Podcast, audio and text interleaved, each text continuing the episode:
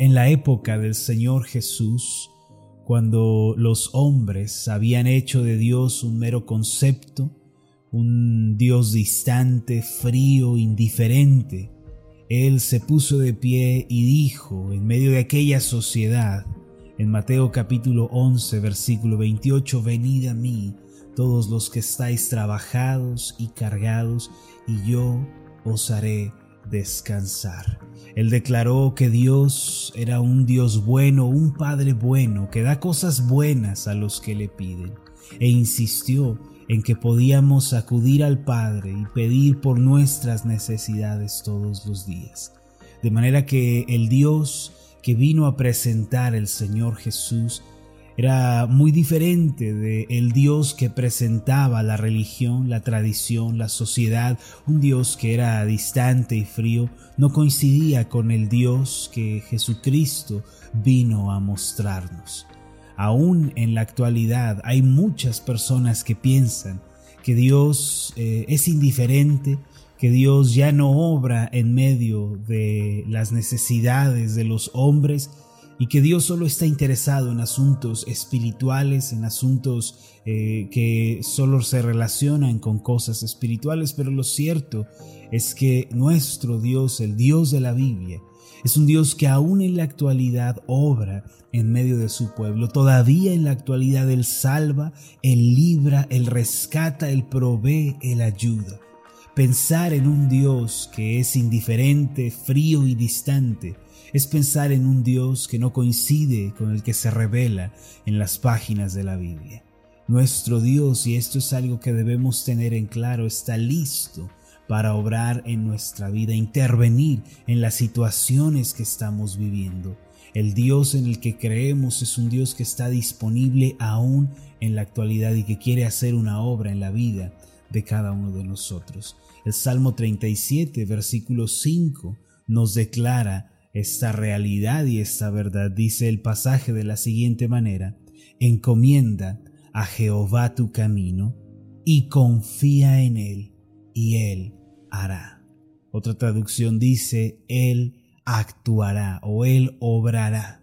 Qué importante que nosotros, eh, que somos sus hijos, que somos ese pueblo escogido por Él, tengamos una idea clara de quién es Dios y no nos dejemos llevar por lo que la tradición o la religión o la sociedad enseñan acerca de Dios, sino que vayamos directamente a su palabra y preguntemos quién es Dios y qué puedo esperar de Él. Su palabra nos dice, encomiéndale tu camino.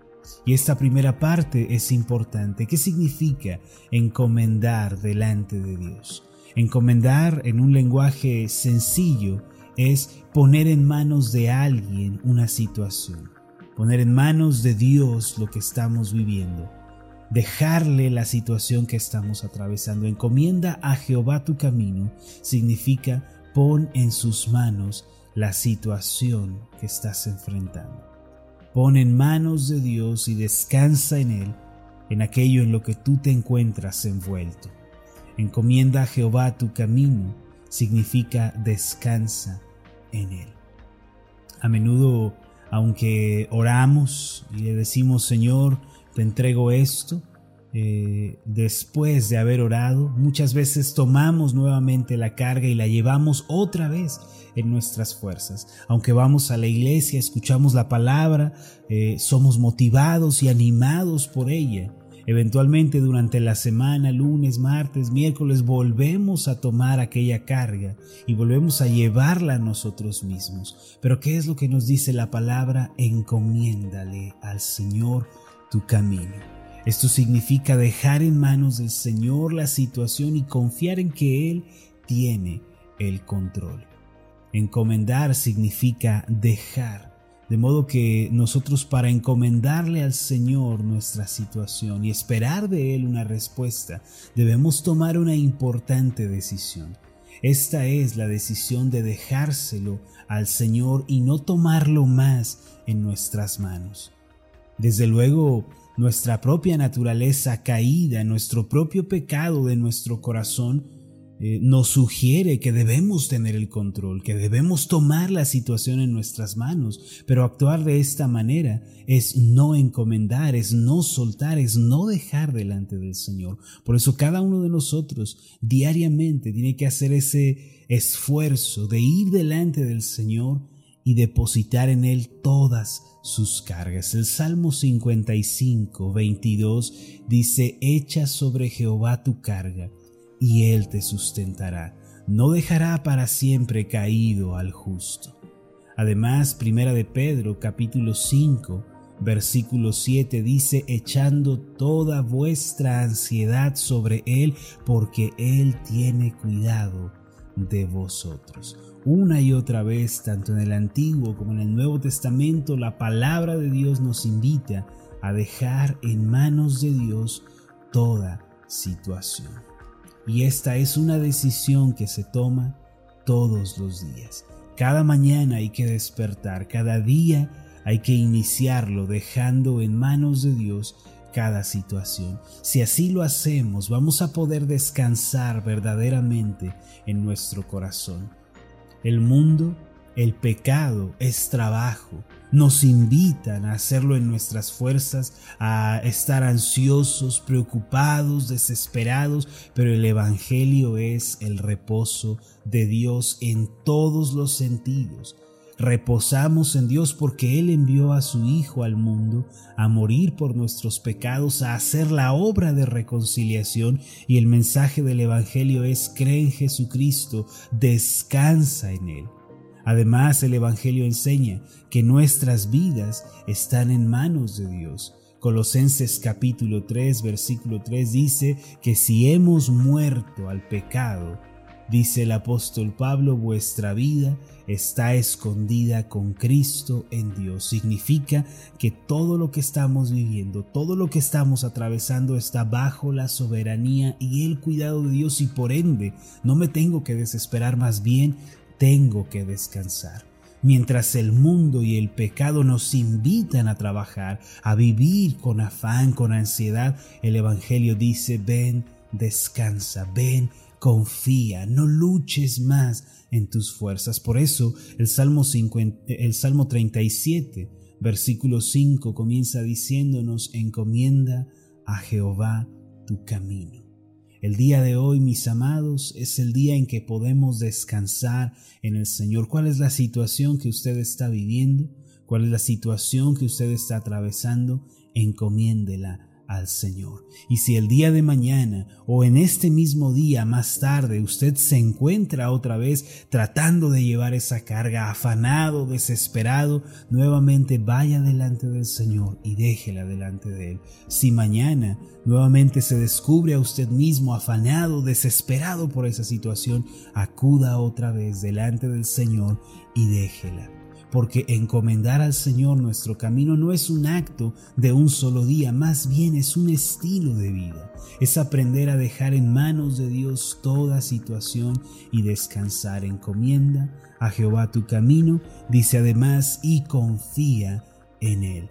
Este es un paso muy importante, el paso de confiar en Dios. ¿En qué tenemos que confiar? Actualmente en el mundo la sociedad distribuye la idea de tener fe. Todos hemos escuchado en algún momento, quizá estábamos viviendo una situación adversa, un problema, alguien vino, nos puso la mano en el hombro y nos dijo, tú ten fe. Y a menudo esto es lo que, lo que se dice y lo que se escucha, ten fe, confía, pero ¿en qué debemos confiar los cristianos? ¿En qué debemos tener fe?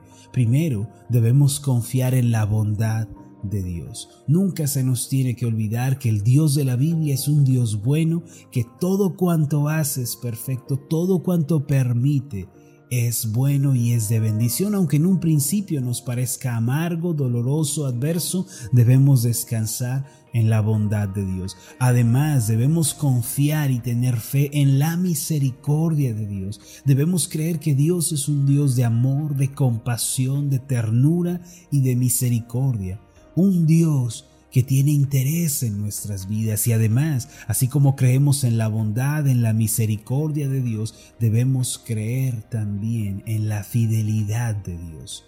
El hecho de que Dios es fiel implica que Dios no cambia, por más que cambien los tiempos, que cambien las circunstancias, que cambie la condición en la que nos encontramos, Dios permanece fiel. El Salmo 142 dice que el cielo y la tierra cambian, pasan todo el tiempo, van a ser mudados, cambiados como vestidos, pero Dios nunca cambiará.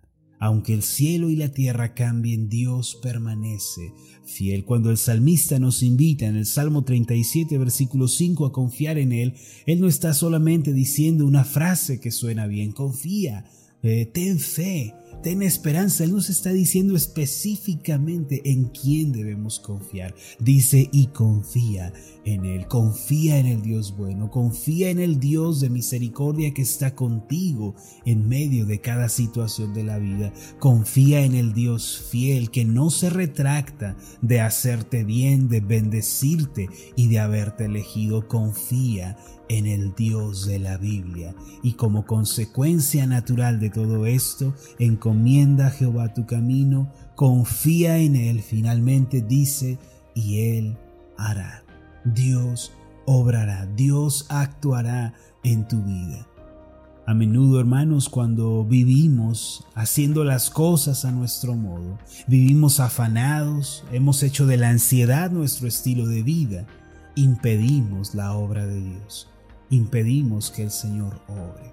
Pero cuando hemos encomendado nuestras vidas al Señor, cuando confiamos en Él como una decisión personal, entonces estamos listos para ver la obra de Dios en nuestras vidas. Yo lo quiero invitar el día de hoy para que en medio de lo que usted está viviendo haga un alto. Hoy es el día de dar un paso hacia atrás, meditar en nuestro modo de vida y adoptar el Salmo 37, versículo 5, esta preciosa promesa como un estilo de vida.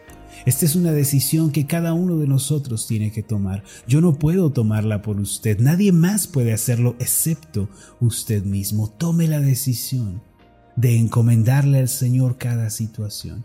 Que es encomendar, es poner en manos de. Confiar en el Señor es confiar en su bondad, su misericordia y su fidelidad. Entonces, cuando vivimos bajo este estilo de vida, podemos esperar la obra de Dios en nuestras vidas. Milagros comienzan a suceder, comenzamos a ver la gran obra de Dios desarrollarse a cada paso que damos. No perdamos la oportunidad de venir ante el Señor y de encontrar en Él la respuesta que tanto necesitamos. Permítame hacer una oración por usted. Amoroso Dios, gracias porque aún en la actualidad tú sigues obrando y trabajando en la vida de tu pueblo. Nosotros no creemos, Señor, que tú hayas dejado de obrar o que estés en los cielos indiferente, frío y distante, Creemos que tú estás atento a las oraciones de tu pueblo, que tú estás listo para intervenir en la vida de aquellos que confían y esperan. Gracias Señor porque así nos lo declara tu palabra. Hoy ponemos en tus manos nuestra vida, las circunstancias que estamos atravesando, las aflicciones, problemas, sinsabores, las discordias que tenemos que enfrentar, Señor, todo lo ponemos en tus manos. Ponemos en tus manos nuestra familia, nuestro matrimonio, nuestros hijos. Dejamos en tus manos nuestra salud. Te ponemos, Señor, en tus manos. Creemos que en tus manos está nuestro negocio, nuestra empresa y nuestra economía. Señor, creemos que en tus manos está nuestra vida. Confiamos en ti, Señor. Creemos que eres un Dios bueno, misericordioso y fiel, que nunca fallas a tu palabra ni te retractas de habernos elegido. Señor, estamos a la espera de tu obra en nuestras vidas. En el nombre de Jesús. Amén y amén. Hola, ¿qué tal? Mi nombre es Marlon Corona, soy el pastor de la iglesia Ascender en la ciudad de Zapopan, Jalisco, en México. Le agradezco mucho por haberme seguido con esta meditación.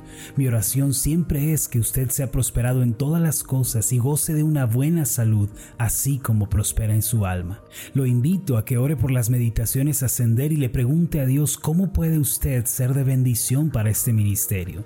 Las meditaciones Ascender son impulsadas y apoyadas por nuestros oyentes. Reciba un fuerte abrazo de mi parte. Que Dios le bendiga. Hasta la próxima.